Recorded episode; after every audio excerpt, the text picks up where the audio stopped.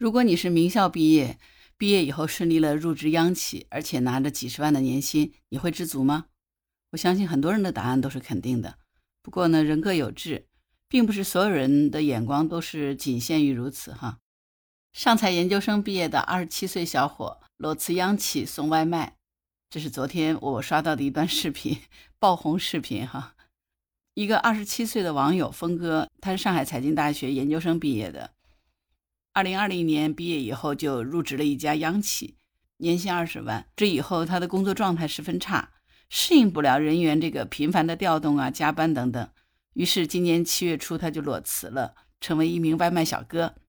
从他那个视频上来看，第一天的第一单他挣了四块七，现在已经工作二十多天了，大概每天有几十块的收入，他自己感觉非常开心。虽然现在送外卖的收入和央企的待遇差别很大，一天只能赚几十块，不过峰哥表示，和不同的人打交道，让他对社会有了更深的认识。工作强度呢也降低了，时间自由，很幸福。不过他也表示，送外卖只是现阶段的过渡，未来会选择一份稳定的、适合自己的工作。视频一出来，就马上引发了舆论的争议，主要是有以下几种观点哈。一种评论是说，峰哥不走寻常路，敢想敢闯，我们的人生就是要体验过。还有一些其他的评论说，一看就是没有被社会毒打过，别骗自己了。还不是因为找不到好工作呀？懂了，直接去送外卖了。这些声音基本上都对峰哥的这种行为提出了质疑。当然，更多的是他们认为这个峰哥不成熟。别骗自己了，还不是因为找不到好工作的声音，更在于强调大环境的不景气和找不到工作的窘迫。我看这里的评论倒不见得是针对这位峰哥的，更多的好像说明了就业者存在的一种很微妙的心态。至于说懂了，直接去送外卖的声音，这种声音除开自我的嘲讽之外，更多的好像是对报道想呈现那种正向积极力量的高级黑。因为对于很多人来说，当看到报道总是呈现出非同寻常的积极和乐观、轻松洒脱的时候，自然是会有一种被噎着的尴尬。从上面三种声音来看，是不是非常典型的三种声音啊？我们看到很多报道都是这样子。但实际上，峰哥发这段视频的真正原因是什么呢？我们回头去看他的原始视频，就会发现，他裸辞前做了一个自我记录的小视频，说自己摸鱼的一天结束了，看看每天的工作环境，每天穿的人模狗样的，在高档写字楼里上班。哎呀，我感觉一点都不快乐，也没有自由，还是送外卖比较自由。下班回去送外卖去喽。还有呢，当视频火了以后，这个峰哥也做出了回应。所谓的裸辞送外卖，只不过是他过度工作的自我调整。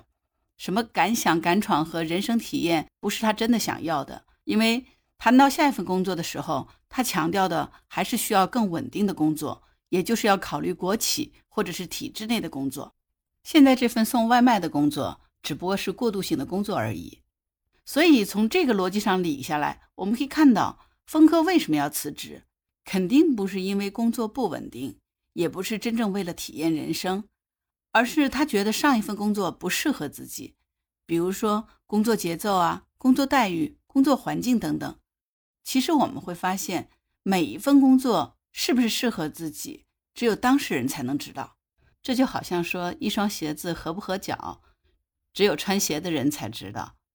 你的脚舒不舒服，和这双鞋长得好不好看一点关系都没有。不过呢，我们吃瓜群众所关注的往往只是这双鞋样式新不新，价格贵不贵，我买得起吗？是不是我求而不得，但别人却轻易抛弃的？至于鞋的主人，他的脚到底舒不舒服，他的感受怎么样，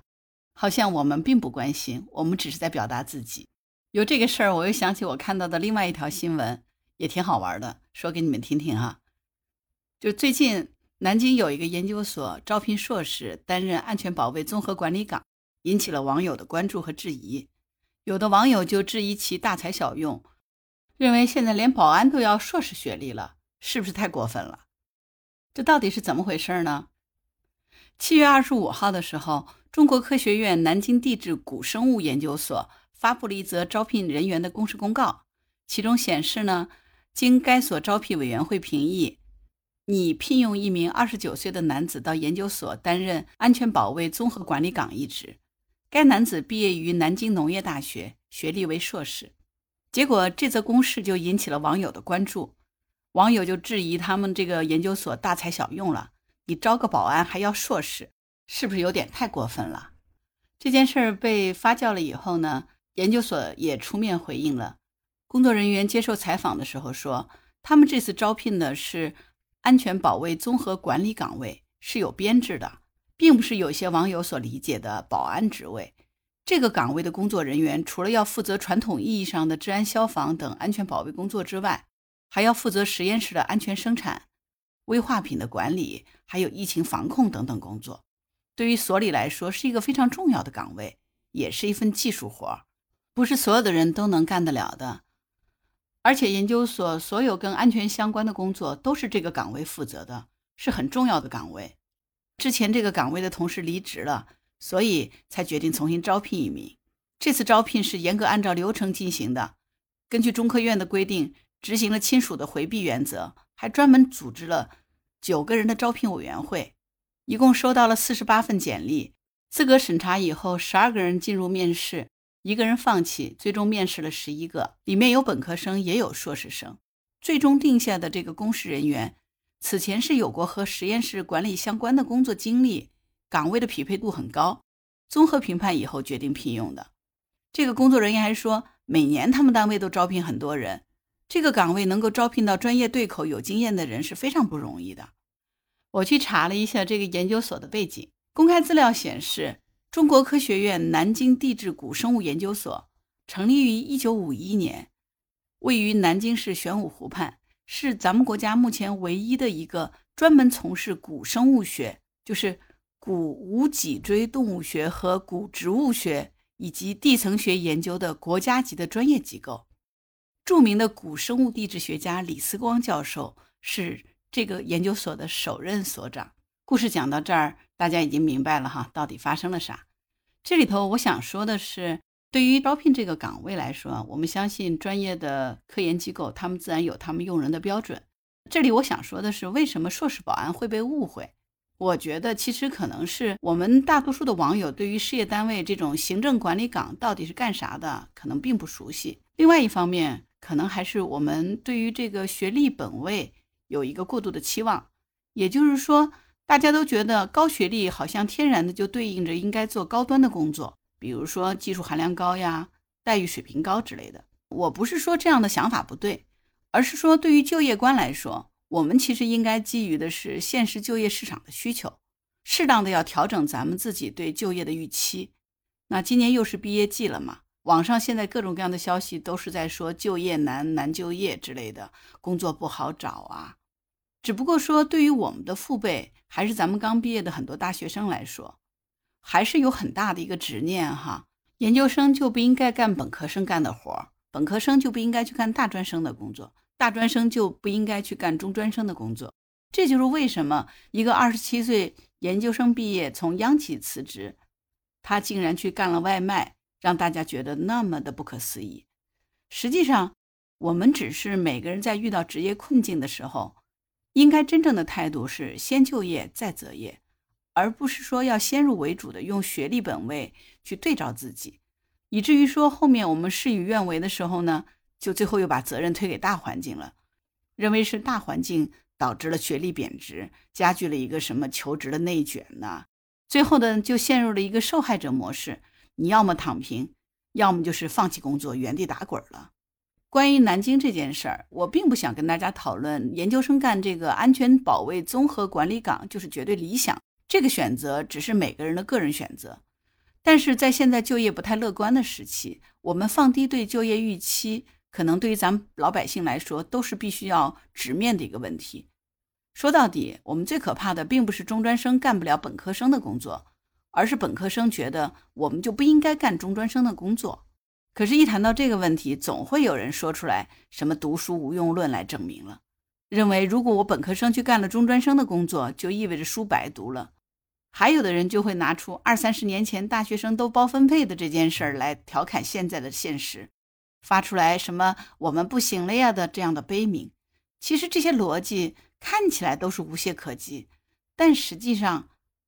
这就是在偷换概念。因为其实我们作为个体来说，当前如果实在没有好的出路的话，暂时腾挪辗转一下，绝对是一个正确的出路。就像这个二十七岁的研究生，他裸辞央企以后，在还没有找到更合适的工作之前，他选择去做外卖小哥，就是一个非常务实的选择。一方面有一些经济收入，同时他也可以更近距离的接触社会。这对于他准备去投入下一个他更想要的工作来说，这段经历我相信是有帮助的。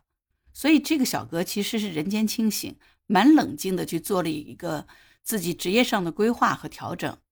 并不是大家认为的，就是敢想敢闯，什么没有被社会毒打过，傻白甜。南京的那个硕士去应聘这个安保管理岗，其实也是他自己专业对口的一种选择。中科院的这个研究所是国家级的研究所，而且是事业单位编制，同时这个岗位是需要专业素养、学历。技术能力的一个技术管理岗位，也就是说是一个体制内的非常稳定的工作。如果你是一个专业对口的人，能够找到这样的一份工作，何尝不是自己开心的事情呢？而至于说都读到研究生了，只是当了一个保安，简直是大材小用，读书白用了。这样的网友，你也可以想想，当你发出这样的声音的时候，你是基于什么样的出发点呢？是因为你自己学历不够高？然后在这儿嘲笑学历高只能当保安，还是说你眼红，因为你根本就得不到这样的一个所谓的保安岗位呢？